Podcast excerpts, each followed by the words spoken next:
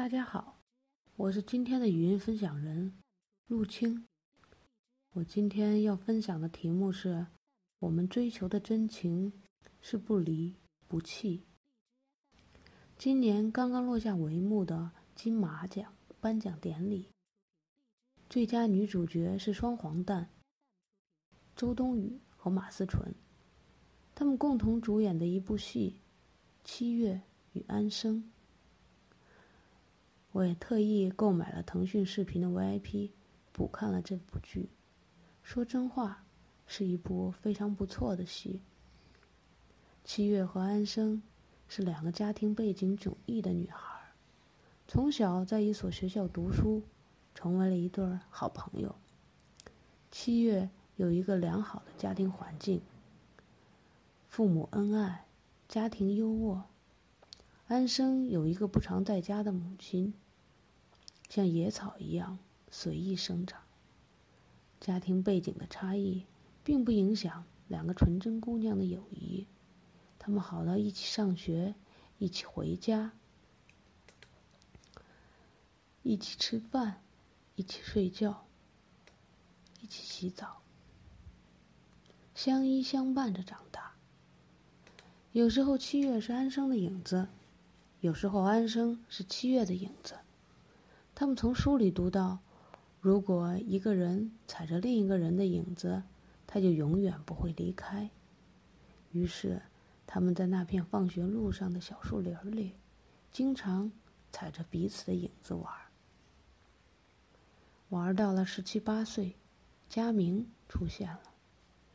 于是，三个人之间展开了一段纠结不清的。情感纠葛。他爱他，他爱他，他爱他。影片的开始，也是结束。佳明与安生在地铁上相遇。安生对佳明说：“你是我们三个中最先逃跑的一个。”安生、佳明、七月，他们都各自先后离开了小镇。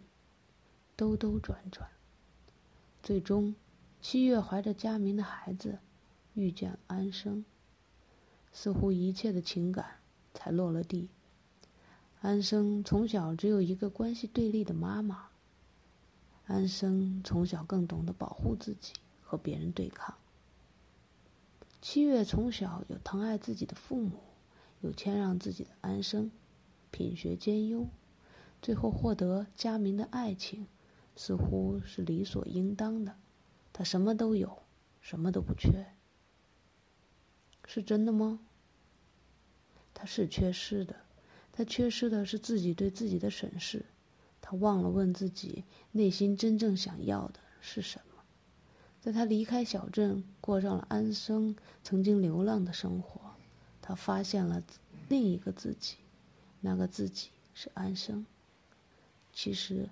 安生的另一个自己也是七月。看完这部片子，我对人与人之间的感情多了一些思考。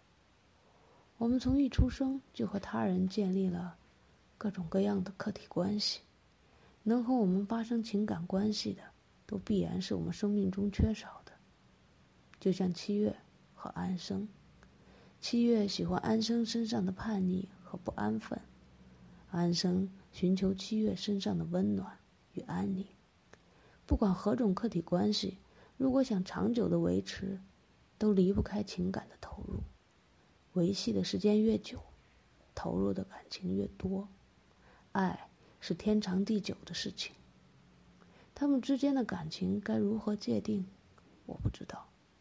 从爱情心理学的角度来说，爱情是具有排他性的，所以。七月爱着佳明时，七月是排斥安生和佳明的感情的。安生与佳明的感情也无法兼容七月。可安生一直都让着七月，似乎是想让七月得到该有的一切。也许，他们都在等待着三角关系中的一方退出。于是到了最后，安生与七月躺在一张床上。说了一句：“为什么现在才来找我呀？快来，躺到我的臂弯里。什么是最纯真的感情？我不知道。但我知道有一种陪伴是，你在我心里从未离开过。也许，这才是相伴一生的真情。谢谢大家。